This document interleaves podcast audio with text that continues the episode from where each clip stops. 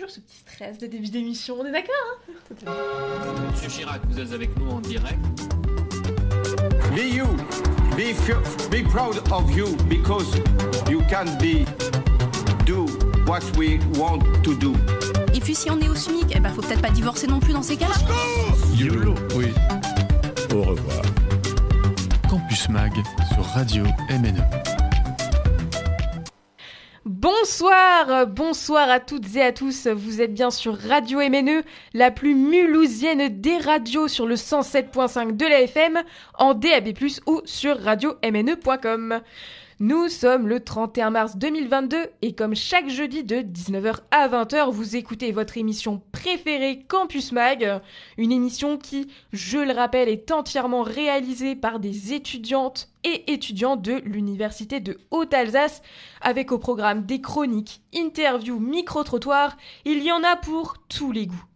Je suis Gessaline, étudiante en première année de licence d'anglais, et avec ma collègue Inès Toiron. Salut Inès.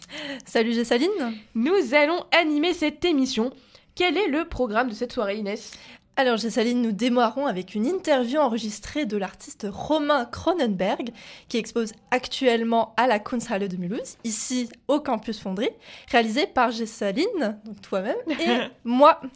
Alors, nous poursuivrons ensuite avec une chronique par Maxime sur un fait très récent et exceptionnel dans l'histoire des Oscars avant d'enchaîner sur un débat autour du sujet euh, des langues euh, à l'école, notamment les langues régionales. Et enfin, nous terminerons par euh, votre chronique sportive hebdomadaire de Corentin, le tout bien évidemment ponctué de musique. Et tout de suite, nous commençons avec la diffusion de l'interview de l'artiste Romain Cronenberg. A tout de suite. C'est un réel plaisir de pouvoir vous interviewer au sein même de vos œuvres d'art. Vous avez écrit un roman, Boaz, et vous avez créé des œuvres d'art basées sur ce livre. Alors pouvez-vous déjà vous présenter et parler notamment de votre parcours de vie? Donc, bonjour, je m'appelle Romain Cronenberg. Euh, de formation, je suis compositeur. Euh, j'ai étudié la musique au Conservatoire de Genève euh, et j'ai étudié à la fois le jazz, puisque je suis guitariste électrique, mais aussi la musique électroacoustique. Et à la fin de mes études, je suis rentré dans un institut de recherche qui s'appelle l'IRCAM, où on, on compose de la musique contemporaine, mais avec beaucoup d'électronique. Et à l'IRCAM, j'ai collaboré avec des plasticiens. Et ces plasticiens m'ont fait découvrir leur euh, travail et puis leur discipline. Parce que en tant que musicien, je ne connaissais pas très bien le champ des arts plastiques, je ne connaissais pas très bien ni la peinture, ni la vidéo, ni l'installation. Et peu à peu, travaillant avec eux, j'ai découvert ces champs-là et ça m'a passionné. J'ai vraiment aimé travailler la lumière, avec eux, enfin les voir travailler la lumière. J'ai vraiment aimé euh, les voir développer un récit. J'ai vraiment aimé beaucoup de choses et je me suis mis moi-même à produire euh, des vidéos, d'abord très modestes, et c'était des vidéos euh, où je mettais en scène des musiciens, donc c'était des performances qui étaient un peu entre la musique et la vidéo, et puis peu à peu, la vidéo a vraiment pris son, indépendance. Et je me suis je me suis mis à faire des, des vidéos, mais ensuite je me, je me, suis intéressé à la photographie, et puis à la sculpture, et puis euh, à quelque chose de plus cinématographique avec euh, des scénarios écrits, et puis euh, de fil en aiguille, je me suis mis à, à, écrire des livres. Très bien, merci beaucoup. Justement, en parlant de livres, vous avez donc écrit Boaz, une inspiration qui vous vient d'un voyage en Italie. Euh, sur l'île de Procida, vous aviez trouvé une cassette. Quelle a été votre découverte? La découverte, ça a été un texte sur la cassette. C'est-à-dire qu'en fait, à Procida, où je vais euh, plutôt tous les étés, euh, de temps en temps, je tombe sur une boutique où, je chine, enfin, je sais pas, je regarde des petits objets. Et puis, il y, y, avait un petit appareil cassette, et j'adore les objets de musique ou les objets de son. Et j'ai adoré ce petit appareil cassette, qui n'est pas dans l'exposition, mais qui était dans une autre exposition, dans une exposition qui montrait Boaz euh, d'une autre façon l'année passée. Et euh, ce petit appareil cassette, quand je l'ai acheté, j'ai pas vu qu'il y avait de cassette dedans. Je l'ai juste acheté. Et en rentrant dans la maison de vacances, euh, je, je l'ai juste regardé, le plaisir de regarder un truc qu'on vient d'acheter. Et j'ai vu une cassette dedans. Du coup, je l'ai branché et j'ai écouté sur la cassette. Et sur la cassette, il y avait une voix. Et c'est cette voix que j'ai trouvée sur l'île. Et cette voix, elle, euh, c'est la voix d'un enfant, jeune adulte, en tout cas c'est un garçon, puisqu'il parle au masculin. Et il dit des textes, il dit des, enfin il dit des textes, il dit des choses. On ne sait pas si c'est des choses écrites qu'il est en train de lire ou si c'est quelque chose qu'il adresse à quelqu'un. En fait, on ne sait pas très bien même de quoi il parle. C'est quand même assez mystérieux. Mais on sait qu'il parle en italien et on sait qu'il parle d'un garçon qui s'appelle Boaz. Et quand j'ai entendu ce texte, d'abord j'ai pas tout compris parce que mon italien n'est pas exceptionnel. Du coup, j'ai laissé le texte tranquille. Je me suis dit bon, la cassette. Je me suis dit bon, je suis en vacances, je la laisse là, dans l'appareil. Et puis finalement, en rentrant à Paris, j'ai repris cette cassette et j'ai beaucoup d'amis italiens. Et j'ai écouté la cassette avec eux et ils m'ont aidé à la transcrire, donc à comprendre simplement les mots qui étaient dits. Et puis ils m'ont aidé à la traduire. Et quand j'ai compris que je comprendrais rien à ce texte, ça m'a vraiment plu. Parce que ce texte, il dit des choses très affirmatives, mais il y a aussi beaucoup de choses qu'il ne dit pas. Et c'est comme les pièces d'un puzzle. Euh, qui, sont, qui cherchent toutes celles qui manquent en fait. Et j'ai essayé d'imaginer tout ce qui manquait dans, dans ce texte. Et plus globalement, pardon, de quoi parle justement ce roman Boaz? Alors Boaz, ça parle de Boaz. C'est-à-dire que Boaz, ça parle d'un garçon qui a donné son, son prénom au, livre. Et la première chose qu'on peut dire de Boaz, c'est que la communauté dans laquelle il vit la désigner légende. C'est-à-dire que, pour une raison que tout le monde ignore, tout le monde autour de Boaz le, regarde comme on regarde une figure légendaire.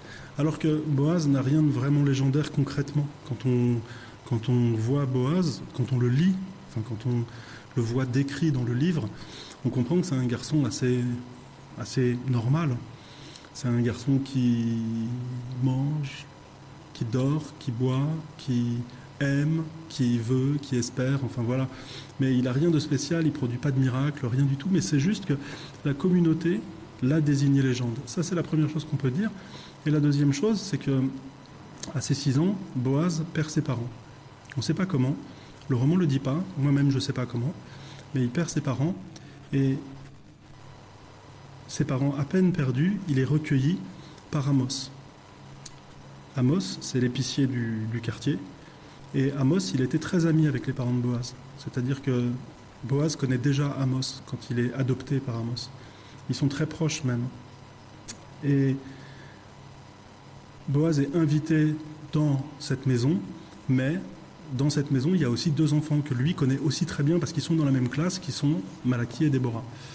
Et donc, d'une situation où il y avait deux familles, Boaz et ses parents, et d'un côté, et euh, Malaki et Déborah et leur père de l'autre, eh ben, on, glisse vers une situation où il y a trois enfants et un père. Et Boaz parle de tout ce trajet, et il parle aussi du destin tragique de cette figure légendaire. Il parle de l'amour que, que, Boaz euh, euh, voue à, à son père, il parle de l'amour qu'il voue à son frère, il parle de l'amour que la communauté lui voue, et il parle de, son destin. Et si nous nous promenions maintenant dans votre exposition pour que vous puissiez nous expliquer un petit peu toutes vos œuvres. Par exemple, l'album photo de Déborah. Est-ce que vous pourriez nous en parler un peu? L'album photo de Déborah, c'est un album photo qu'elle partage avec, avec son père. C'est un album photo qui est constitué de photos de famille, donc des photos très simples qui sont prises avec un petit appareil argentique. C'est vraiment un, objet très simple. Les, photos ne sont pas de Déborah, les photos sont d'Amos, puisque Amos, euh, comme beaucoup de pères, fait des photos de ses enfants. Mais c'est Déborah qui a organisé les photos dans l'album, euh, probablement la disparition de son père. Et c'est Déborah qui, sur les pages de l'album, dessine elle produit des petits dessins à côté des, à côté des, à côté des photos. C'est-à-dire qu'on voit ces photos dans lesquelles on voit des situations de la vie courante. On voit euh, les trois enfants faire une mousse au chocolat. On voit euh, euh, les trois enfants à 10 ans jouer à un jeu de société. Et puis ensuite, on les voit plus grands aller sur l'île. On les voit, enfin sur l'île parce que tous les étés, cette famille passe euh, au moins un mois sur une île italienne qui est celle de Procida, l'île où moi-même j'ai trouvé la cassette, comme une espèce de boucle. Et donc on découvre aussi ben, ces trois enfants sur l'île, euh, euh, dans le bateau qui les conduit, à- euh, qui les conduit vers l'île. On les, on les voit plus grands à Paris, en train de se filmer. On voit Malaki en train de faire des petits dessins. Enfin, c'est, on, on- on voit vraiment le quotidien d'une famille euh, simple euh, sur ces photos. Mais Déborah les a agencées de façon assez chronologique dans l'album. Et puis elle a accompagné certaines de ces, certaines de ces photos d'un dessin. Et elle s'est inspirée pour ces dessins, elle s'est inspirée de, de- de plantes qu'on trouve sur l'île de Procida où ils passent tous leurs étés. Et, et- et ces plantes, elles, euh, voilà, elles ponctuent les pages. Et maintenant, pouvez-vous nous parler des portraits des poupées de Malaki Alors les portraits des poupées de Campus Malaki. Mag sur Radio MNE. Et voici, chers auditeurs et auditrices, la fin de cette première partie euh, de l'interview de Romain euh, Cronenberg sur Radio MNE 107.5 de la FM.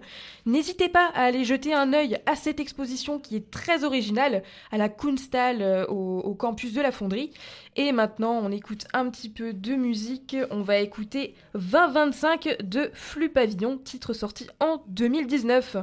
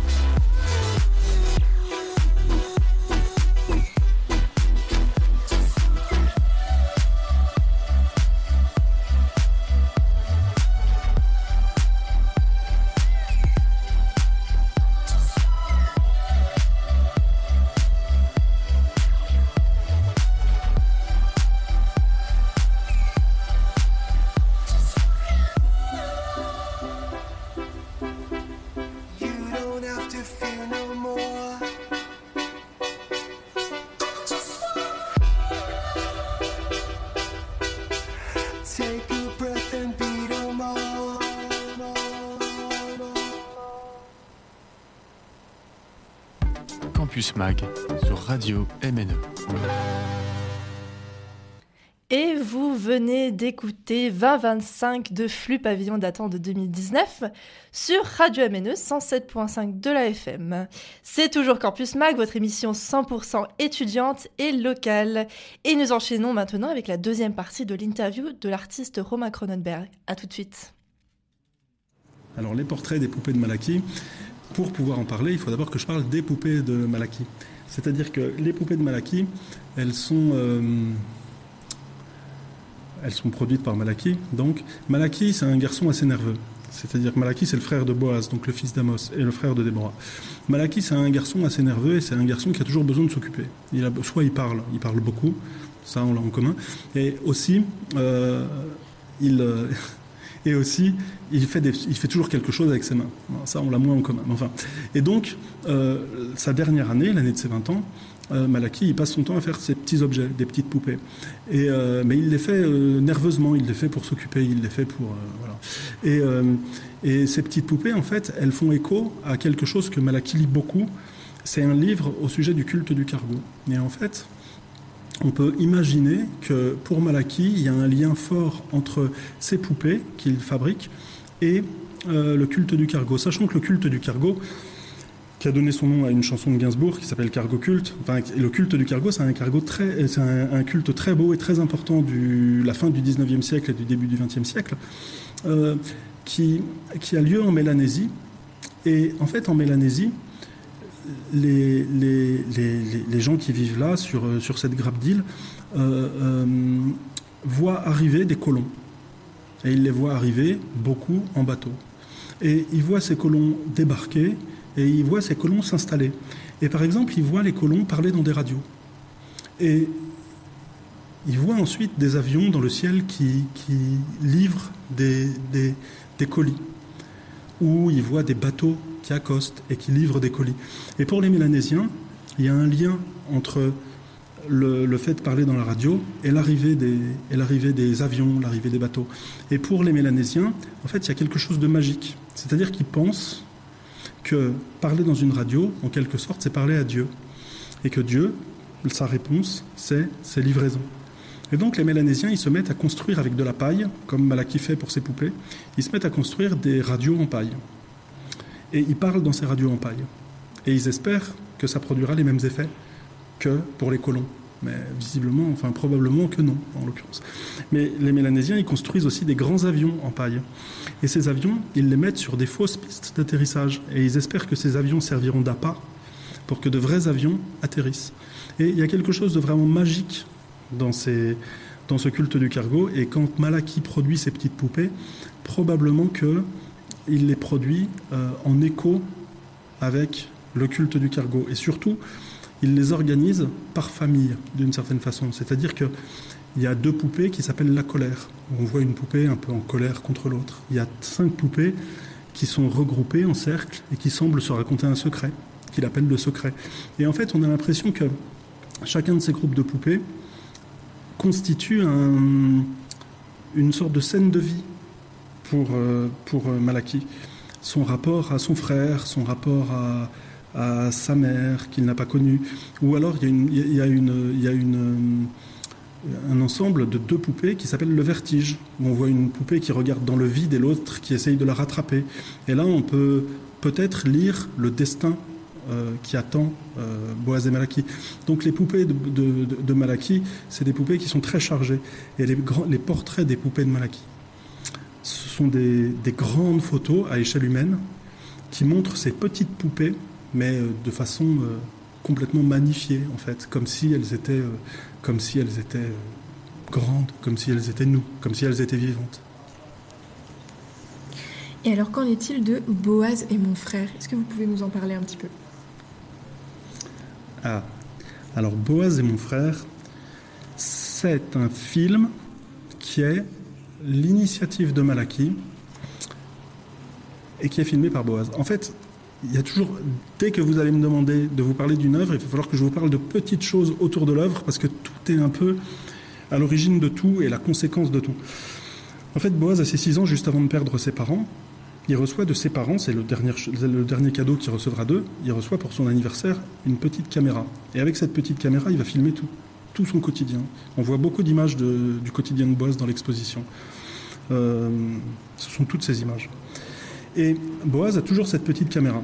Et Malaki, à ses 20 ans, il a un projet, c'est de faire un film avec son frère, où lui, Malaki, dirait à la caméra, donc dirait au monde entier qui est son frère. Donc qui est Boaz, la légende.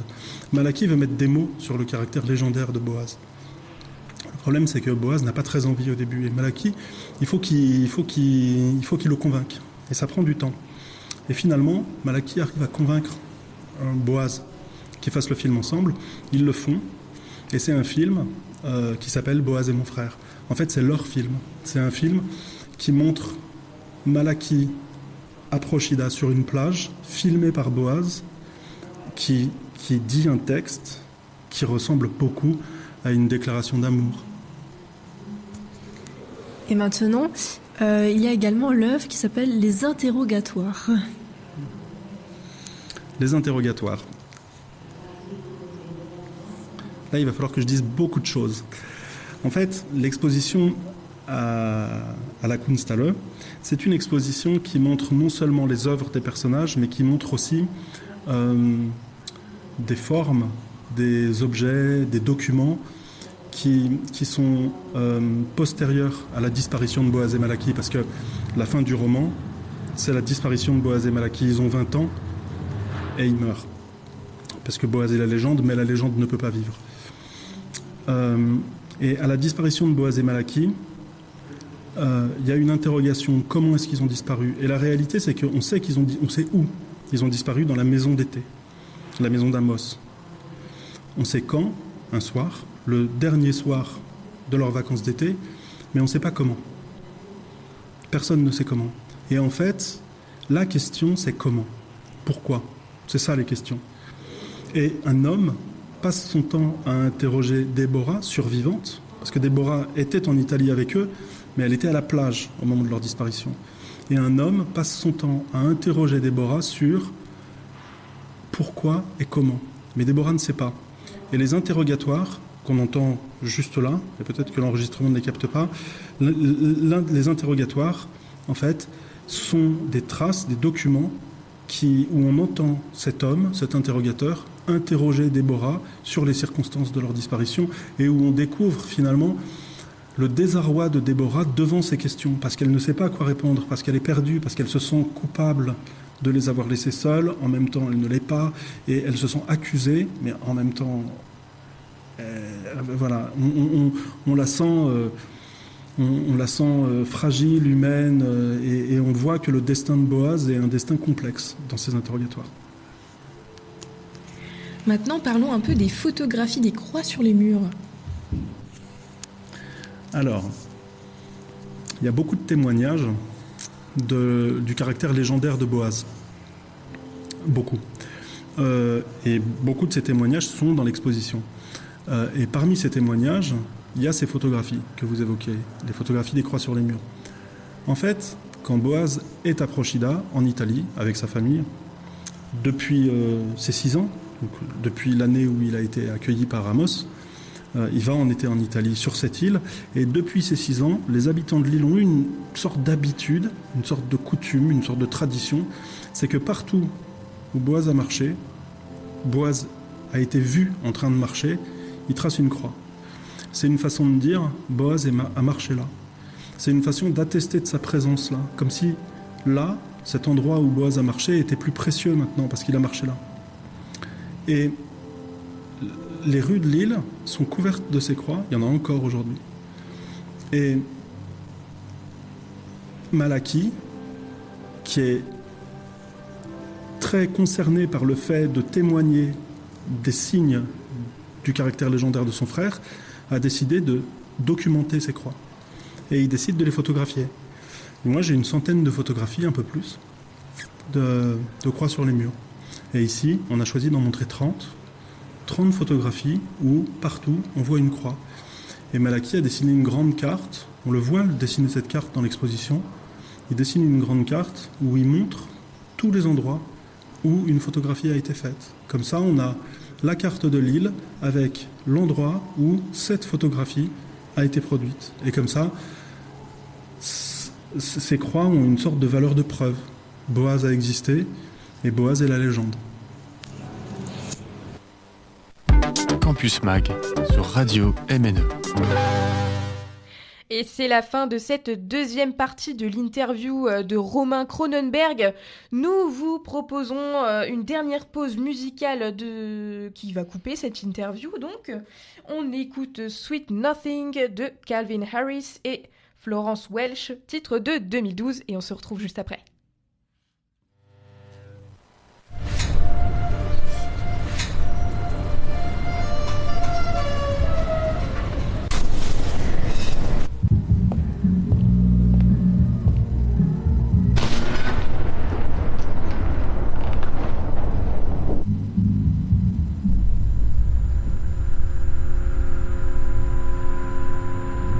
friend. Where's that pretty girl you used to bring here? How should I?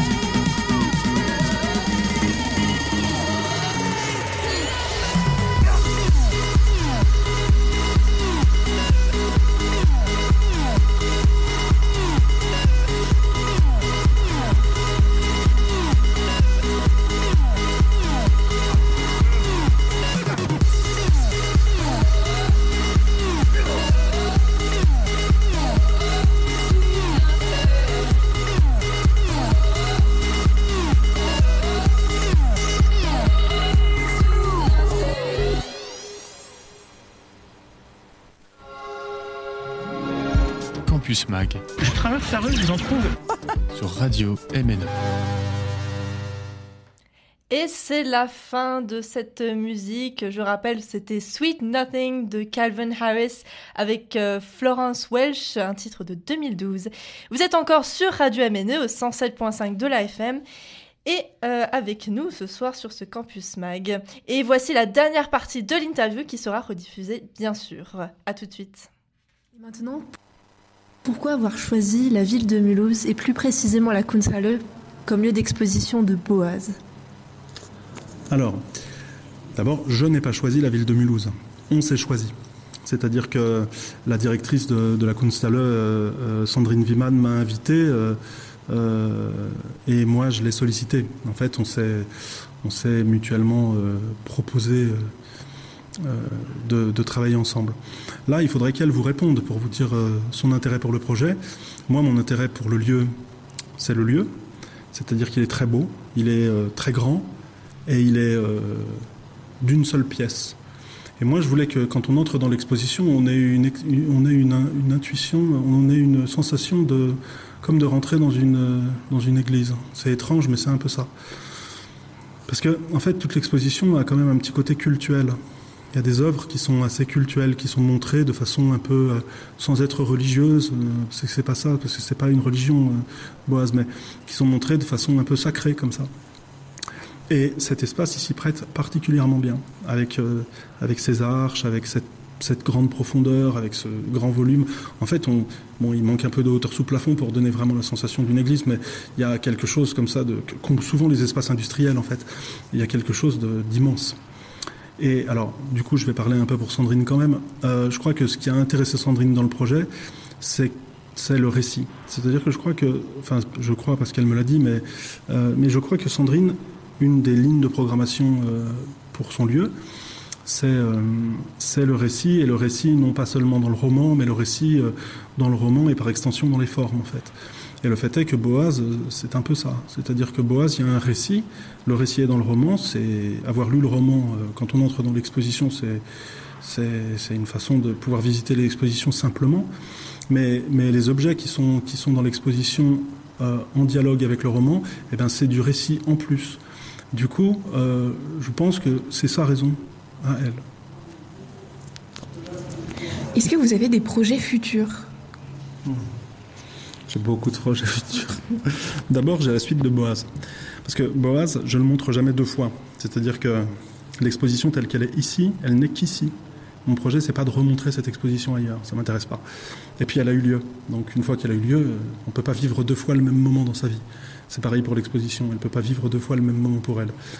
Donc, les œuvres telles qu'elles sont montrées ici, elles ne seront pas remontrées a priori. Mais par contre, euh, euh, la, suite du projet Boaz, je travaille actuellement dessus. Et l'idée de, cette suite, c'est que, en fait, Boaz à, la Kunsthalle, il y a, le projet de, créer un mythe. Il y a un projet de, d'écrire un mythe, d'une certaine façon. Et, l'étape suivante, il y a le projet de détruire ce mythe. Donc l'étape suivante, Boaz et Malaki ont disparu, ils sont morts. Du coup, euh, le projet continue de s'appeler Boaz, mais Boaz absent. Et, euh, et ça met en scène un garçon qui s'appelle Nimo, le diminutif de Nimrod. Et, euh, et Nimo décide de détruire les, objets de sacralité de Boaz. Et il les détruit par le feu, par, la masse, peu importe. Il, il- il intervient sur les affiches, il barre des mots, il, il brûle les poupées, enfin voilà, il y a ça. Ça, c'est un des projets sur lesquels je travaille actuellement, donc la suite de Boaz. Et puis après, j'ai d'autres projets, euh, parce qu'en fait, je travaille, sur trois, je travaille sur trois projets en parallèle, Boaz et deux autres. Et euh, les deux autres projets, il y a un projet d'édition de, de livres, mais avec beaucoup d'objets à l'intérieur. Enfin, c'est des boîtes qui contiennent un livre, et des boîtes dans lesquelles on trouve des dessins, des petites sculptures, des... un peu le contraire de Boaz. Boaz, c'est un récit qui sort de lui-même, comme si les formes sortaient des pages. Et là, l'idée, c'est que tout rentre à l'intérieur d'un coffret. En fait, ça fait le mouvement inverse, un mouvement vers l'intérieur. Mais c'est aussi un projet qui est un peu secret, donc ça lui va bien. Ça s'appelle Providence. Et mon troisième projet, qui s'appelle Simon, enfin qui, qui parle d'un garçon qui s'appelle Simon, euh, c'est à la fois un projet de film et aussi un projet d'application euh, euh, pour le téléphone, enfin un projet un peu fou pour euh, d'application. Donc voilà, des, des projets très différents. voilà. Et alors pourquoi devons-nous venir voir votre exposition alors? Alors vous ne devez pas venir voir mon exposition, vous n'avez aucune obligation à le faire, mais venez néanmoins. Moi je pense que si vous avez du temps et que vous voulez plonger dans, une, euh, dans un récit,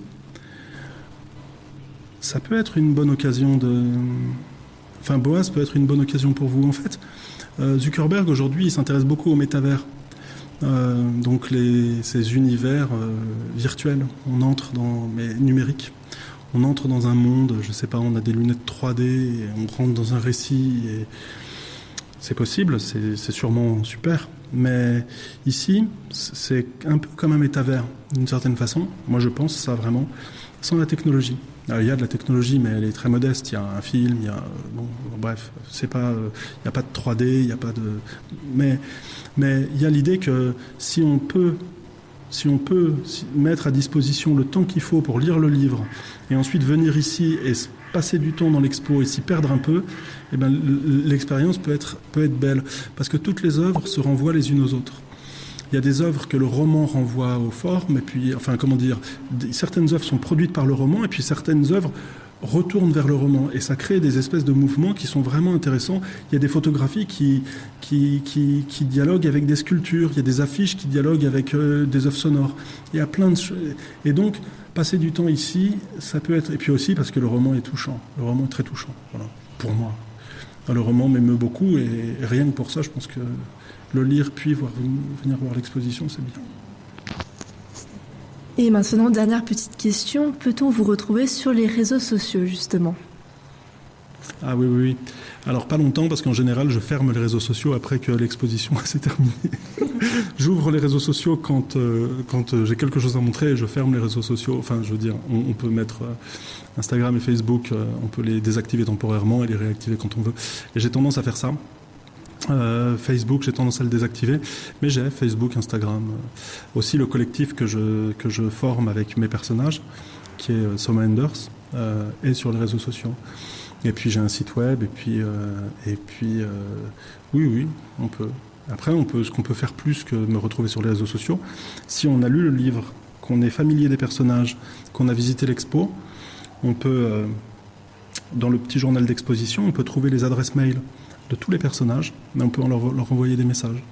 On peut leur poser des questions. Et ça aussi, c'est une bonne occasion de venir voir l'expo. C'est quand même assez rare. Si vous voyez un film, pouvez pas écrire au personnage du film. C'est compliqué. Je pense que peu de personnes vont vous répondre. D'abord, vous n'avez pas son adresse, et puis surtout, il vous répondra pas ou elle vous répondra pas. Ici, si vous êtes touché par Boaz, par Malaki, par Amos, par euh, qui vous voulez, euh, vous pouvez leur écrire. Il y a quelque chose de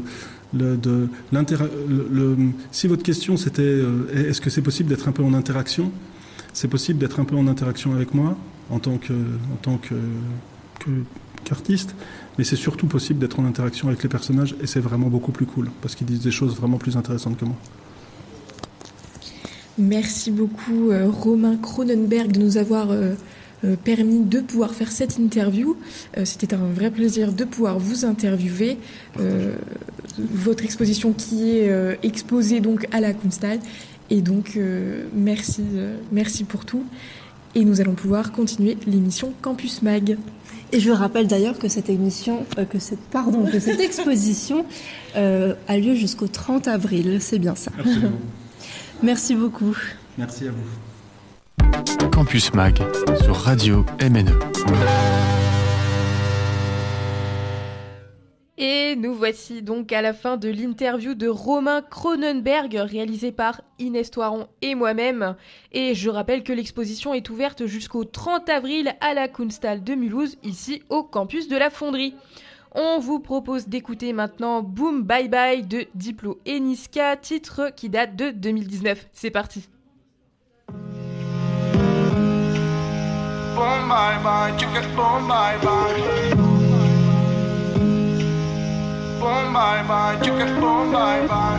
Je crois que la haine a remplacé l'amour. Le sang coule en bas de la tour. Avec le gang, on a fait les 400 coups. On partait pour se battre en cours. Le sale est fait, maintenant nos voitures sont propres. Chantier du coq, je représente sans baisser le froc. Quand sonnera l'heure, on ira se relaxer. Mais pour l'instant, je continue de les tabasser. Après la guerre, rien à faire, je retourne sur mes terres. Pour niquer les keufs, de temps en temps, je baise une policière. Après le crime, je fume une clope, je repense à la scène. Je retourne à la tête, je brûle mes sables, je reprends les affaires. Dans le chin, au cas où cet enfoiré fait du karaté. Sur ma paire de gants, y'a du sang, de la street, j'ai pris mes codes. ouais. Rolly dans le jean, cet enfoiré fait du karaté. Ouais, chez nous c'est la fête, avec rien sans ambiance. Issu de la chaîne, dans le 91. Boom, bye bye, chicken, boom, bye bye.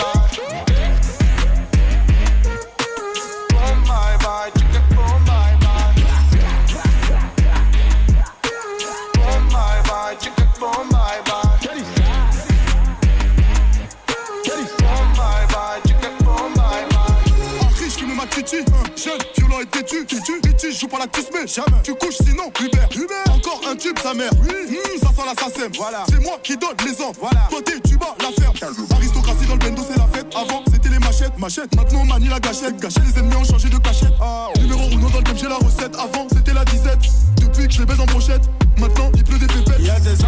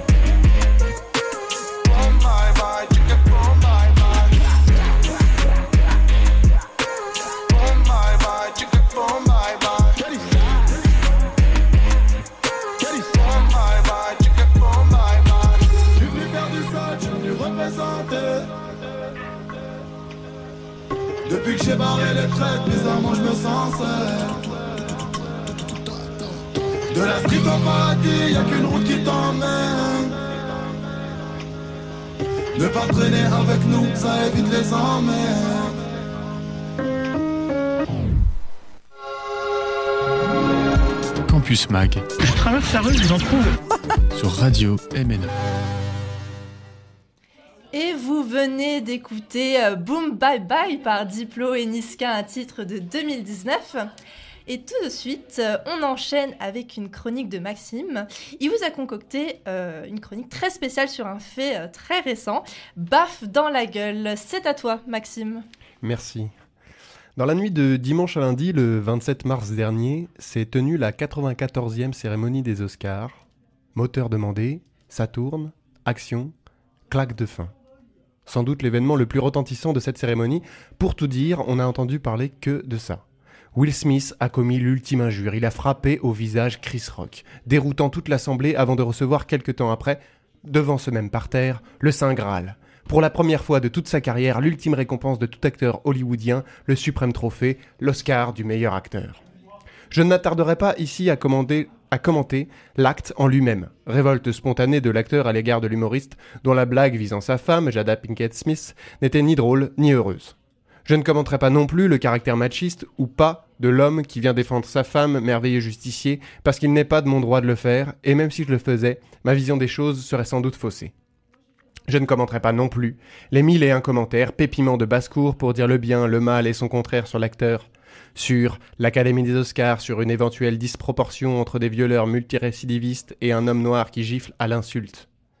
Parce que la plupart de ces commentaires, réactions à chaud, sans source, sans fondement, pour s'indigner de ci ou de ça, ne font qu'alimenter des polémiques sans jamais chercher à laisser ceux que ça regarde vraiment régler ça.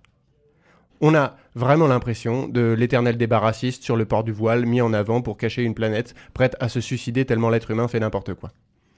Alors, ce que je vais tâcher de dire, aussi simplement que cela est possible, c'est que cette 94e cérémonie des Oscars ne s'est pas résumée à une claque. Elle a été l'occasion de plusieurs hommages à de vieilles figures, James Bond et ses 60 ans, Le Parrain et ses 50. Elle nous a donné des moments d'émotion entre les larmes de Troy Kotsur, acteur malentendant lauréat de l'Oscar du meilleur acteur dans un second rôle, et la puissance de la voix de Billie Eilish chantant No Time to Die, la référence discrète mais pas anodine de Mila Kunis à son pays d'origine, toujours sous le feu des bombes, et l'hommage aux événements qui s'y déroulent par une minute des silences. Et bien entendu, quelques prix. La rafle, la razzia, avec une voracité aussi forte que les vers des sables de ces déserts de dunes, dans les catégories techniques. Pas moins de 6 Oscars remportés, meilleure photographie, meilleur montage, meilleur son, meilleurs effets spéciaux, meilleur décor et meilleure bande originale, bim bim bim, carton plein. On notera également le partage des deux catégories reines, les Oscars du meilleur film et de la meilleure ré- réalisation par les deux films favoris de la sélection, Coda de Sian Heder, qui remporte également entre autres le meilleur scénario adapté, et The Power of Dog de Jane Campion, sacrée meilleure réalisatrice. Enfin, outre Will Smith dont le sacre ne pouvait pas passer inaperçu, Jessica Chastain est venue récupérer son prix pour The Eyes of Tammy Faye. Mais trêve d'énumération de prix. Regardez un listing des récompenses aura tout fait de renseigner à ce sujet quiconque s'intéresse un peu au cinéma et à sa cérémonie star. Je tenais quand même à mentionner l'Oscar de la meilleure actrice dans un second rôle attribué à Ariana DeBose, première actrice de couleur afro-latine revendiquée queer à recevoir ce prix. Il n'y a pas de petit progrès, félicitons sa performance. Mais il ne serait pas juste de conclure sur les Oscars sans oublier qu'avant toute chose, c'est la qualité des cérémonies à l'américaine qui domine. Loin de l'ennui profond de chaque cérémonie des Césars, petite cousine française, qui font bien pâle figure à côté de cet excentrique show. On peut reprocher de nombreuses choses à nos compères d'outre-Atlantique, mais certainement pas leur sens du spectacle. Les Oscars, ça claque. Merci Maxime pour cette chronique et maintenant profitez du titre Pick Your Battles de Diplo et Petit Biscuit. À tout de suite.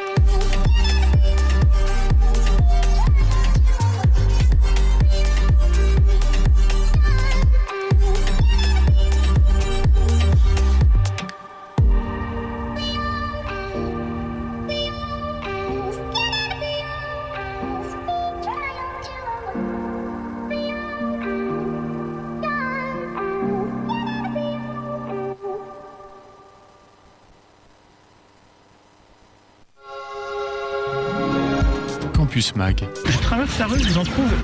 sur Radio MNE. Et vous venez d'écouter euh, Pick Your Battles the VIP de Diplo Petit Biscuit, un titre datant de 2021. C'est toujours et encore Campus Max sur Radio MNE 107.5 de l'AFM, votre émission 100% étudiante et associative. Alors, maintenant, nous allons enchaîner avec un débat euh, d'actualité. Le débat est Faut-il laisser les langues locales à l'école? Nous avons nos invités qui sont en place. C'est à vous. Eh bien, bonjour, euh, chers invités. Aujourd'hui, on va débattre euh, sur ce fameux sujet qu'on peut trouver essentiel ou non. Faut-il laisser les langues locales, peut-être l'alsacien, le breton, la corse, à l'école? Mais surtout, qui? Donc voilà, donc déjà, euh, voilà, nous avons des personnes pour et contre. Moi, je vais commencer du coup mon avis, personnellement. Personnellement, je pense qu'on a déjà du mal à les faire parler français tout court avec la foi, je suis honnête. je trouve ça lamentable de faire de la langue d'abord. On va essayer d'abord de faire passer français. Voilà, rebondissez, je ne sais pas. Ok, bah bonsoir, moi c'est Camille et euh, je suis une grande Alsacienne, euh, très très fière de mes racines alsaciennes. J'ai un papa alsacien et une maman alsacienne. Malheureusement, ils n'ont pas eu le temps dans ma jeunesse de m'apprendre euh, l'alsacien et ce serait, euh, je pense, une chance pour des milliers de jeunes Alsaciens d'apprendre l'alsacien, mais pas que le Bah, breton en Bretagne et tout le tout tout le blabla quoi. D'accord. Alors euh, moi pour ma part je suis totalement contre euh, parce que ça serait euh, anti euh, inconstitutionnel déjà. sur Tout le- à fait. sur- Tout à fait. Déjà Ah bon on, a, on a du mal à parler français, on fait des fautes jusqu'à l'université.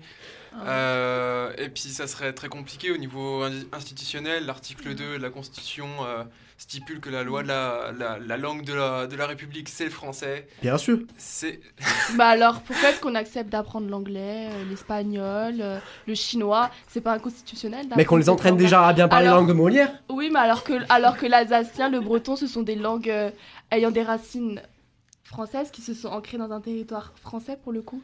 Et parce que le problème, ça serait, euh, c'est que c'est pas anti-inconstitutionnel de, Bah non, euh, ça, de parler faux. anglais, de parler euh, les langues euh, locales, mais c'est juste le problème, c'est l'apprentissage en langue locale, Mhm. totalement. Par exemple, euh, apprendre euh, les mathématiques euh, Alors en langue moi, je locale. verrais, je verrais pas ça comme ça.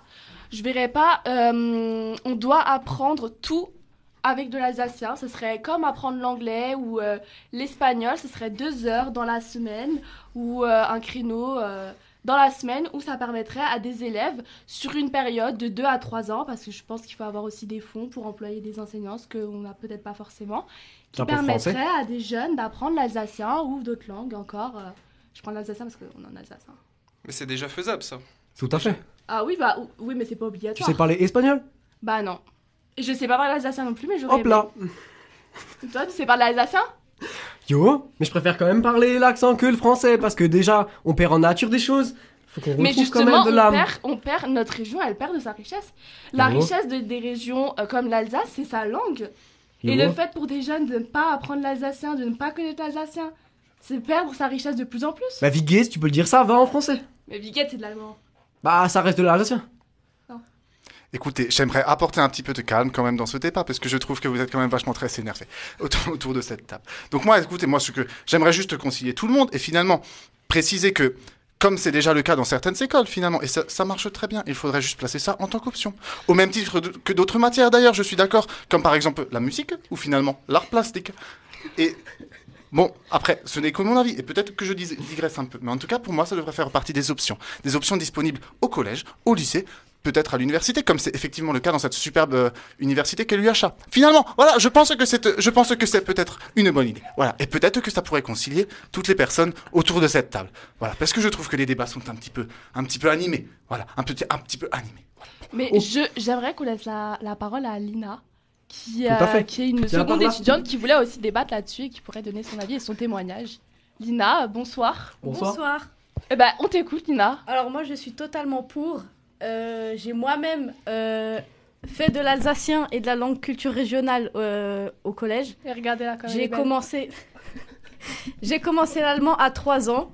Donc euh, quand j'ai commencé à apprendre le français, 13 heures d'allemand, 13 heures de français jusqu'à euh, jusqu'au collège. Machine. Et, euh, et j'avais langue et culture régionale et c'était super.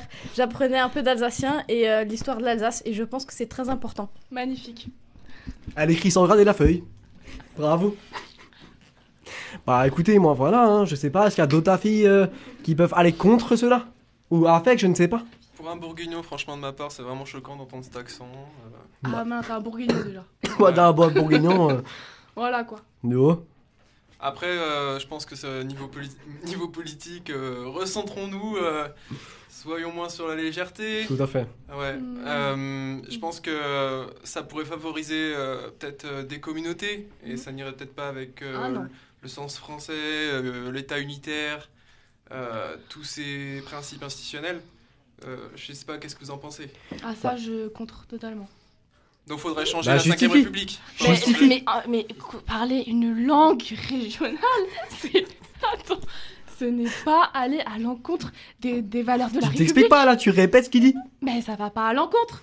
Justement, les- la France, elle s'est forgée grâce à des régions, des régions qui ont une culture, et on peut pas effacer cette culture. D'accord, mais aujourd'hui il y a internet, on doit tous parler de la même façon. Comment on fait? Je comprends pas le rapport. Bah ok. Là, je, je vois pas. Moi non plus, mais fallait tenter. Mais en tout cas, je, je ne pense pas que parler des langues régionales, c'est euh, écraser les valeurs de la France ou euh, permettre un profit à la France. Justement, les valeurs régionales constituent la France. Les langues régionales. Oui, mais si, si, euh, si la, diversité, euh, la, la diversité linguistique, culturelle euh, est un bon principe, il faut changer du coup l'article 2 euh, de la Constitution qui dit que la langue, euh, la langue française, c'est la langue de la République. Mais les la Constitution. Excusez-moi, on a ne pas vu. C'est terrible ce qui se passe. Non, je. Je sais pas. Est-ce que vous avez quelque chose à rajouter? Si je puis me permettre, à la réunion, je crois, mais peut-être qu'une collègue de la radio pourra me, me- pourra me corriger. Non. Euh, nous- Allez-y, allez-y. il y a le, le créole, qui est finalement une langue régionale aussi. Mais le créole qui est enseigné comme langue première dans une, univers- une université à La Réunion. Et bon, voilà, je pense que au niveau de la Constitution, tout peut être modifié. Tout peut être modifié. Alsace Fry. Voilà, voilà. c'est ce que je Bien dit, Alsace Fry. Oui, bon, voilà, Alsace Fry ou créole Fry, c'est comme, comme- comme tu le sens. Après, moi, je pense quand même, il faut privilégier quand même les langues principales. Nous sommes en France, on va couper, mais voilà, je pense vraiment. Voilà, bon, vous avez nos avis. Je pense qu'on a assez Bah, parlé, merci en tout cas tergiversé. Mais en tout cas, paix et amour autour de cette table. Et m'avoir Bien donné dit. raison aussi, c'est très gentil. T'as pas raison.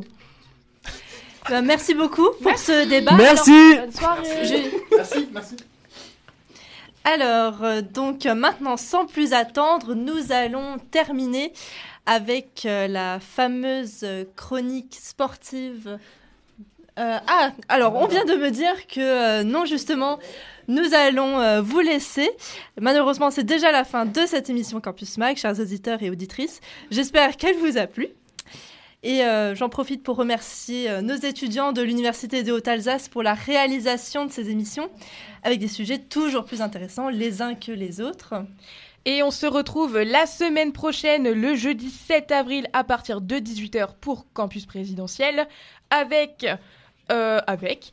Et on vous donne toujours rendez-vous à 19h pour la prochaine émission de Campus Mag sur Radio MNE. Si vous souhaitez réécouter les interviews, les chroniques en partie ou en totalité, vous pouvez nous retrouver sur radiomne.com. D'ici là, prenez soin de vous et à la semaine prochaine. Bonne soirée à tous